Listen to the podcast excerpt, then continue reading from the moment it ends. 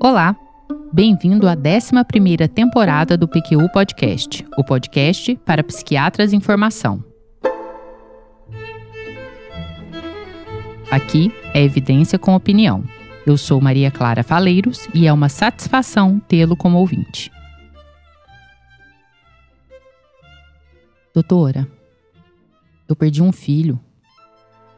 Anunciou, com a voz embargada, carregada de desespero e dor, um senhor distinto, de gestos comedidos e olhar profundo. A morte do filho, um rapaz jovem, ocorrera um ano antes, em circunstâncias trágicas. O rapaz fora atropelado por motorista de conduta imprudente que fugiu do local e até então estava impune. O pai chegou rapidamente ao local da cena e viu, banhado em sangue, o corpo de seu filho estendido no chão. Ó oh, pedaço de mim, ó oh, metade arrancada de mim, leva o vulto teu, que a saudade é o revés saudade é arrumar o quarto do filho que já morreu. Após a tragédia, o pai evoluiu com tristeza, saudade intensa do filho, isolamento social, intensa dor, crises de choro, sentimentos de desesperança, culpa e desejo de morte. Aconselhado pela esposa, procurou ajuda psicológica e a psicoterapeuta solicitou a avaliação psiquiátrica, porque ficou em dúvida se o paciente vivia um luto normal, um episódio depressivo maior ou ainda um luto patológico. Essa dúvida é muito comum em nossa prática clínica, não é? Nesse episódio do PQ Podcast, revisaremos a história dos conceitos de luto normal e luto patológico e a evolução deles até o status atual dos principais manuais diagnósticos de psiquiatria. Esperamos que essa discussão te ajude a identificar e conduzir com maior segurança esses casos, buscando evitar tanto a patologização de reações emocionais normais, quanto não diagnóstico de transtornos que exijam abordagem terapêutica específica. Vamos lá? Mas antes, não custa lembrar que o PQU Podcast é uma iniciativa independente, bancada pelo Luiz Alberto e pelo Vinícius, da qual sinto-me honrada em participar. Aqui trazemos para você, psiquiatra em formação, evidências e opiniões que possam ser úteis em sua prática clínica, dirigindo para o trabalho, pedalando, treinando na academia ou arrumando a casa. Não importa. Você pode escutar o PQ Podcast onde e quando quiser. Para a elaboração desse episódio, tive como referência principal o belo artigo intitulado, em tradução livre, História e Status do Transtorno de Luto Prolongado como Diagnóstico Psiquiátrico, de Holly Priggerson e colaboradores, da Universidade de Harvard, e publicado em maio de 2021 na Annual Review of Clinical Psychology. De acordo com o DSM-5, o luto é o estado em que se fica após ter perdido por morte alguém com quem o indivíduo tinha uma relação de intimidade. Esse estado inclui várias reações de pesar e dor. Apesar de doloroso e indesejável, o luto é universal e inevitável. Na grande maioria dos casos, os sintomas de luto são mais intensos logo após a perda e se atenuam de forma progressiva ao longo de alguns meses, sem causar maiores impactos no funcionamento do indivíduo. Em uma significativa minoria de casos, porém, o luto pode se estender e se intensificar, causando prejuízo funcional, aumento do risco suicida e deterioração do estado mental. É o chamado popularmente luto patológico. Nas versões mais recentes dos principais manuais diagnósticos em psiquiatria, o DSM-5-TR e a CID-11, essa condição foi denominada transtorno do luto prolongado. Na teoria, parece simples. Mas na prática, sabemos que essa distinção pode ser muito desafiadora. As tentativas de diferenciar o luto normal do luto patológico não são recentes. Diversos estudiosos do tema contribuíram para o embasamento da discussão que ainda perdura, mas que culminou recentemente na inclusão do transtorno do luto prolongado na CID-11 e no DSM-5-TR. Aqui, faremos uma breve síntese das contribuições de Freud, que dispensa apresentações, de Eric Lindemann, um psiquiatra germano-americano, do psiquiatra e psicanalista inglês John Bowlby, do pesquisador norte-americano Parks e da psiquiatra suíça Elizabeth Klaber-Ross. Freud, em 1917, publicou o célebre Luto e Melancolia, texto que estabeleceu as bases do que se discute atualmente sobre o tema. Na visão de Freud, tanto o luto quanto a melancolia seriam respostas à perda de um objeto amado. O luto normal, porém, seguiria um curso normal, adaptativo, saudável, enquanto a melancolia seria uma reação mais crônica e destrutiva, exigindo uma intervenção médica. Freud teorizou que a diferença entre os processos seria a estabilidade da libido. No luto normal, a energia libidinal dedicada à representação mental do objeto amado seria progressivamente reduzida ou transferida para outro objeto de amor, um processo doloroso, porém saudável, aqui denominou catexia. Na melancolia, a energia libidinal seria mais instável em decorrência das relações mal resolvidas entre o enlutado e o falecido, e acabaria por atacar o próprio ego do enlutado, resultando na deterioração de sua autoestima. Freud descreveu como características da melancolia o sentimento de menos-valia, perda de interesse no mundo externo, dificuldade em estabelecer novos vínculos, baixa iniciativa, desânimo, culpa, insônia, perda de apetite e risco suicida. Sintomas muito semelhantes ao que se denomina hoje transtorno do luto prolongado. Em 1944, Lindemann descreveu os sintomas característicos da fase aguda do luto. Esses sintomas vinham em ondas duravam até uma hora e eram descritos como sensação de sufocamento, respiração ofegante, suspiro, frio na barriga, fraqueza e intenso sofrimento mental. Parece um ataque de pânico, não? Essas manifestações podiam ser precipitadas pela simples menção à pessoa falecida. Ele também descreveu como sintomas característicos ausência de apetite, desorientação, distanciamento emocional, preocupação excessiva com a imagem do falecido, sentimento de culpa, irritabilidade, raiva, pensamentos do que poderia ter sido feito para evitar a morte e identificação com a figura do falecido, como se sentir como ele ou se queixar dos mesmos sintomas que ele apresentava antes de falecer. Para Lindemann, a diferença do normal para o patológico estaria na intensidade dos sintomas e na não resolutividade do processo. Bowlby, em 1963, como Lindemann, considerou que o luto patológico se caracterizava pela inabilidade em chegar à fase final do luto normal. O enlutado patológico não conseguia renunciar à saudade persistente e aceitar a perda, tornando-se incapaz de vincular-se a outras pessoas. Para Bowlby, o abandono pela pessoa amada era internalizado como uma rejeição do self, levando à degradação do ego e diminuição da autoestima.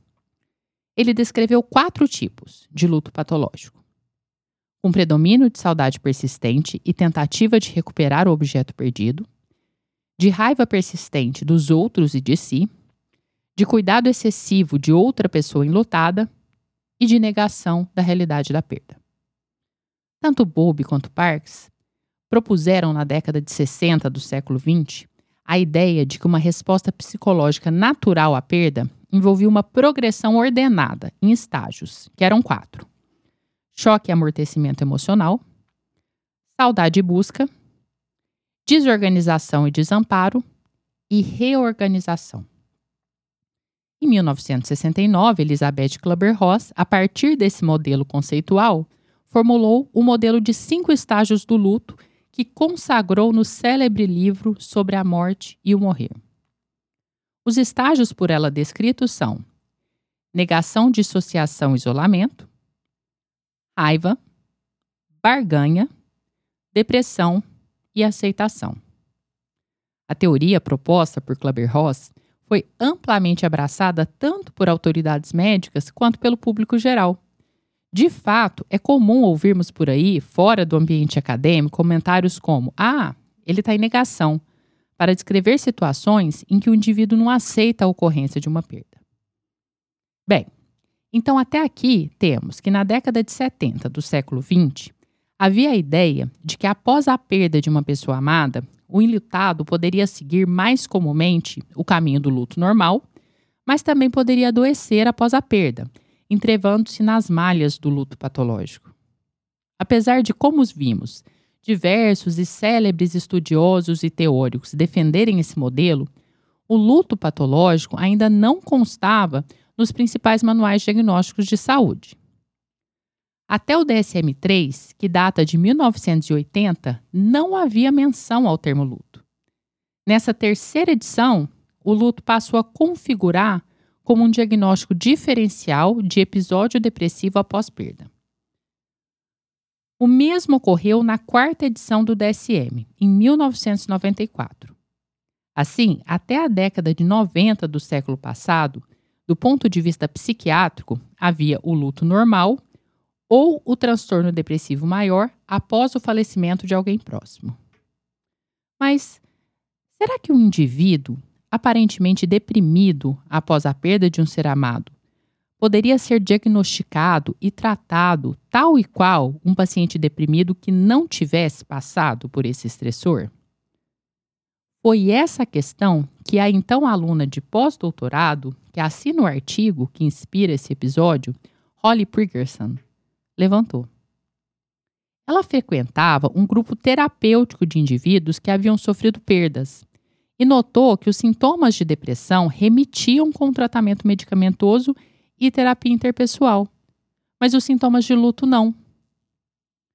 No estudo que nasceu dessa observação, foram realizadas duas perguntas. Os sintomas de luto, como saudade, incredulidade, inaceitação da morte, poderiam ser distinguidos como uma entidade psicológica separada da depressão? E condicionada à primeira. Os sintomas de luto seriam preditores de disfunção duradoura? A evidência encontrada sugeriu que sim, os sintomas de luto eram distintos daqueles descritos nos episódios depressivos e foram significativamente associados a prejuízo funcional global em 18 meses após a perda, mesmo com controle de sintomas depressivos no baseline. A publicação desse artigo lançou as evidências iniciais de que o denominado luto complicado poderia ser uma entidade separada da depressão maior. Agora você pode imaginar o alvoroço, né? A reação a essa publicação envolveu várias críticas e preocupações acerca da medicalização, estigmatização e patologização do luto, as manifestações clínicas e os diagnósticos da nossa especialidade andam sempre na corda bamba. Traçar uma linha objetiva para separar o normal do patológico na psiquiatria sempre foi e continua sendo muito desafiador, e também quase sempre alvo de polêmica. Bem, mas o primeiro passo havia sido dado. Havia alguma evidência da existência de um transtorno do luto. O passo seguinte seria ampliar essa evidência. Para promover a condução de estudos sobre o tema, elaboraram uma escala para medir os sintomas do luto complicado, o inventário do luto complicado, que envolvia a gradação de sintomas anteriormente relacionados ao luto patológico que foram descritos por Freud, Lindemann e Prickerson.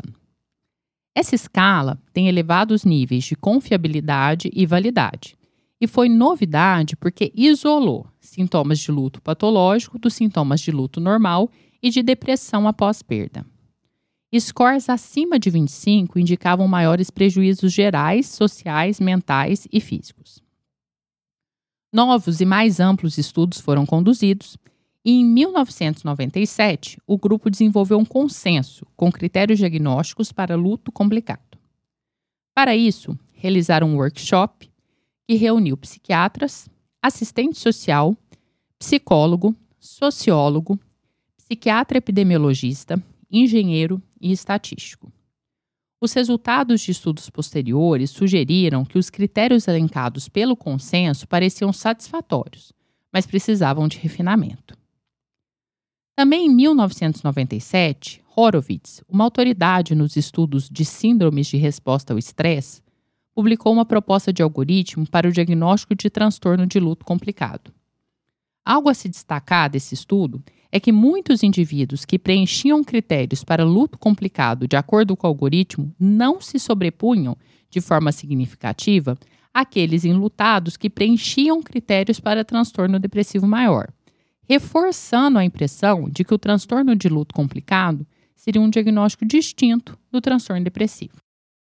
A partir do consenso de 1997 e do algoritmo de Horowitz do mesmo ano, foi realizado o estudo sobre o luto de Yale, que se destinava a testar os critérios diagnósticos propostos.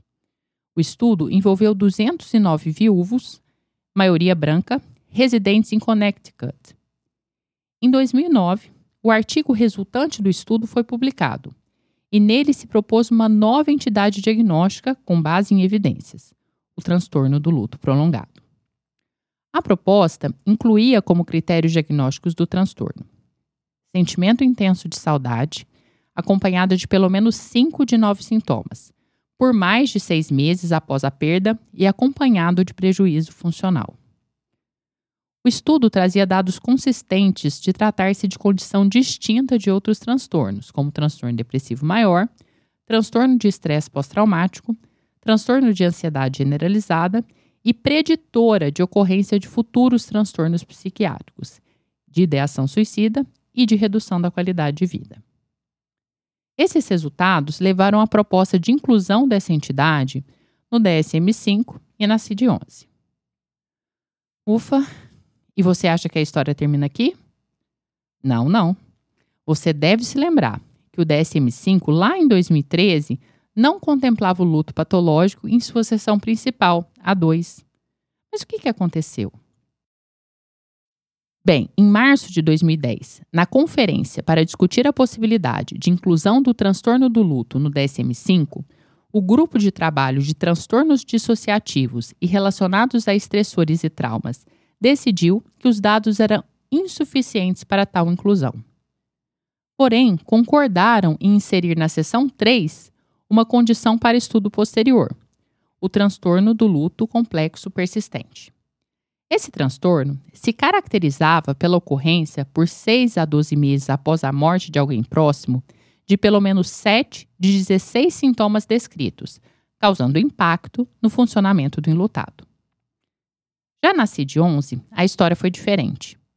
O grupo de trabalho em transtornos relacionados a estressores capitaneado por Andreas Marker, considerou que as evidências eram bastantes para inserir o transtorno do luto prolongado no grupo dos transtornos mentais. De acordo com a CID-11, que foi discutida pelo Luiz Alberto aqui no PQ Podcast, no episódio 183, o transtorno do luto prolongado se caracteriza pela ocorrência de sintomas como saudade intensa, anseio por encontrar o falecido e preocupação persistente com o falecido podem existir também dificuldade em aceitar a morte, sensação de que uma parte de si também foi perdida, raiva da perda, culpa ou dificuldade em se engajar em outras atividades.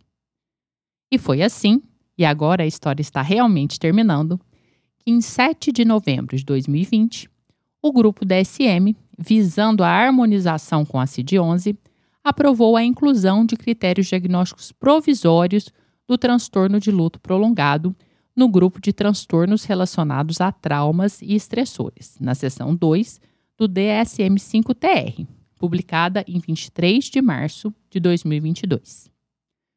São os seguintes os critérios diagnósticos de transtorno do luto prolongado na versão mais recente do DSM. morte de alguém próximo há pelo menos 12 meses ou 6 meses para crianças e adolescentes. Após a morte, pelo menos três dos seguintes na maior parte do tempo: sentir que uma parte de si morreu, descrença na morte, evitar lembranças da morte, dor emocional intensa, dificuldade em reintegração a outros relacionamentos e atividades, anestesia emocional, falta de sentido na vida e solidão. Acompanhados por prejuízo funcional e duração e gravidade desproporcionais para o contexto sociocultural religioso. E esses sintomas não são melhor explicados por depressão, transtorno de estresse pós-traumático, outros transtornos psiquiátricos, uso de substâncias psicoativas ou outras condições médicas. Um derradeiro capítulo dessa novela é que entre abril e maio de 2020, o website da Associação Americana de Psiquiatria, a APA, abriu um período de comentários públicos acerca dos critérios propostos para o transtorno. Foram feitos mais de 53 páginas de comentários. Uma das maiores preocupações se referiam à possível patologização de reações normais de luto.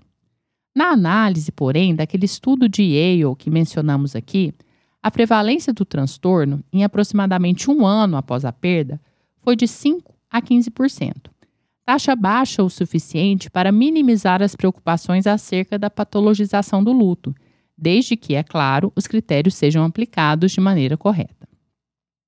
Chegamos agora sim ao fim do longo caminho percorrido pelo luto, desde o texto de Freud até as páginas do DSM-5. Já a caminhada do paciente que menciono no início desse episódio ainda perdura. Curioso que, ao iniciar o segmento comigo, em meados de 2021, não existia ainda oficialmente o diagnóstico de transtorno do luto prolongado. Hoje, porém, é o transtorno que melhor explica suas dores. Atender um paciente lutado comumente toca as nossas próprias dores. Não há possibilidade de passar por esse mundo incólume. Enquanto houver vida, haverá morte haverá perda e haverá dor. Almejemos então ao menos o trajeto do luto normal, que guarda o objeto de amor em local protegido e sem dor, tal e qual o descrito por Adélia Prado no lindo poema Leitura, que divido com vocês a seguir. Era um quintal ensombrado, murado alto de pedras. As macieiras tinham maçãs temporãs, a casca vermelha de escuríssimo vinho, o gosto caprichado das coisas fora do seu tempo desejadas. Ao longo do muro eram talhas de barro. Eu comia maçãs, bebia a melhor água, sabendo que lá fora o mundo havia parado de calor. Depois encontrei meu pai, que me fez festa. E não estava doente e nem tinha morrido. Por isso ria, os lábios de novo e a cara circulados de sangue. Caçava o que fazer para gastar sua alegria. Onde está meu formão, minha vara de pescar? Cadê minha binga, meu vidro de café? Eu sempre sonho que uma coisa gera. Nunca nada está morto.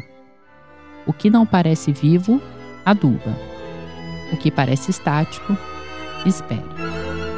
Um abraço e até a próxima. Você ouviu mais um episódio do PQU Podcast. Siga-nos no Instagram e acesse nosso site pqpodcast.com.br, onde encontrará todos os episódios já publicados, com as respectivas referências, organizados por data, autor e sessão. Agradecemos sua atenção.